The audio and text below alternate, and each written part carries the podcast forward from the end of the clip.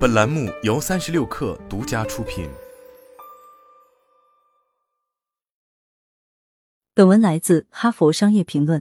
对管理者来说，面向员工传达坏消息并处理相应的后果是件非常艰难的工作，人们自然想要逃避。不过，有几条原则可以帮助管理者搞定这种痛苦的对话。不能说遵循这些原则会让场面变得愉快，但是至少会让它显得更有人情味。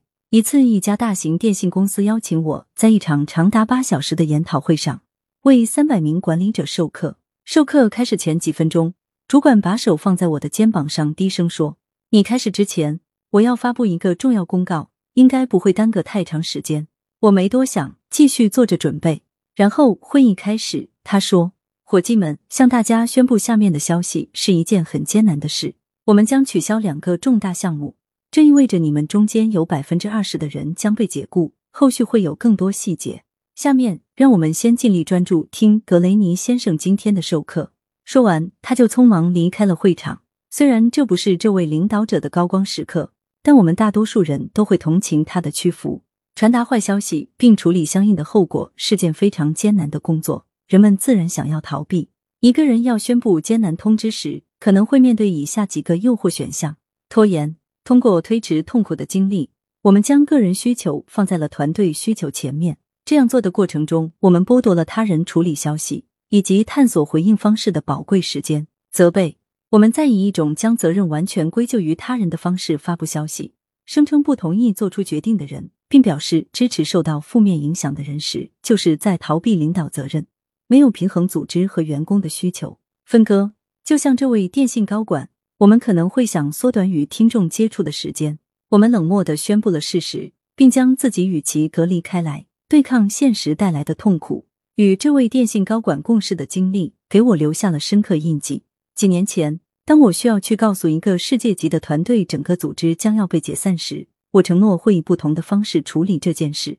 我很爱这些人，我知道这个消息会让他们震惊、失望，甚至痛心。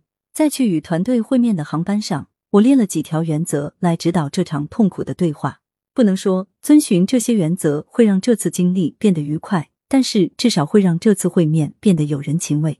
下面概述的六条原则帮助我在发布消息时表现的负责、坦诚、体贴和耐心。不要避重就轻。有人认为小心翼翼的接近我们即将投下的炸弹，就会让爆炸不那么令人不安。其实不然，这样只是在不可避免的震惊中增加焦虑。如果有难言之隐，你不妨直接说出来，然后继续努力表现出理解和同理心。我首先向我们的团队宣布，经过长达数月的考虑，对于这一特殊专业群体的可能方向，董事会做出了艰难的决定：从即日起九十天内停止运营。停顿。由于决定的突然性和潜在后果，大家可能会在短时间内听不到你说了什么。不要继续说下去，暂停一下，让他们缓一缓。尽可能与每个人进行眼神交流，给他们一点时间来消化这条重大消息，然后再继续表示理解并承担责任。但是不要期望达成一致意见。停顿之后，我说：“我知道这件事很难接受，对很多人来说都是一个打击。我会花几分钟时间解释我们是如何做出了这个决定。我不期望大家能够同意我们的结论，但是我应该向大家解释事情的过程。”要尽最大努力解释领导者面临的权衡，以及指导最终决策的原则和标准。要尊重理性思考的人可能不同意这一决定的事实，不要因为这个决定而责怪别人。作为一名领导者，你是组织的代言人，在你接受这份工作时就已经接受了这个角色的责任。不要让想得到好感的欲望掩盖了你的正直，即使没有参与决策过程。你的职责依然是忠实的展示用于做出这个决策的领导力逻辑。如果你无法在道德上做到这一点，那么就应该考虑一下自己是否能够继续担任这个角色了。表现出同理心，接下来认真耐心的做好情绪工作，不要着急，充分认识到这个决定带来的影响以及人们可能感受到的情绪。除此之外，我说道：现在离假期不到一个月，我想象不到还有更差的时机来说这件事。我真的很难过，让你们分心，无法与朋友和家人共度一段平静的时光。我很抱歉。考虑宣布时间时，我们觉得更重要的是保证我们的剩余资金能够帮助大家完成过渡。如果等到两个月之后，我们可以用于帮助的资金就会减少几十万美元。以坦诚结束对话，最后发出进行对话并相互支持的邀请。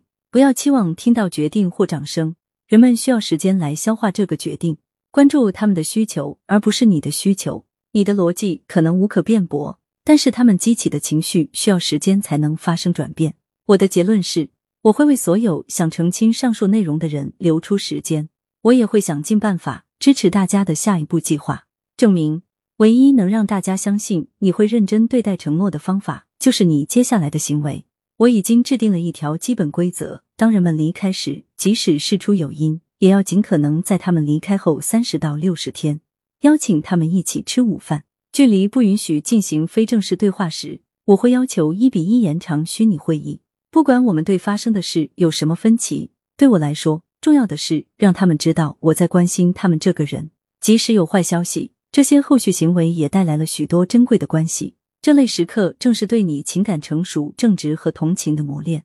谨慎的面对他们。不仅是我们对受到影响的人应该做的最起码的事情，也是成为一位更优秀的领导者、一个更优秀的人的一种方式。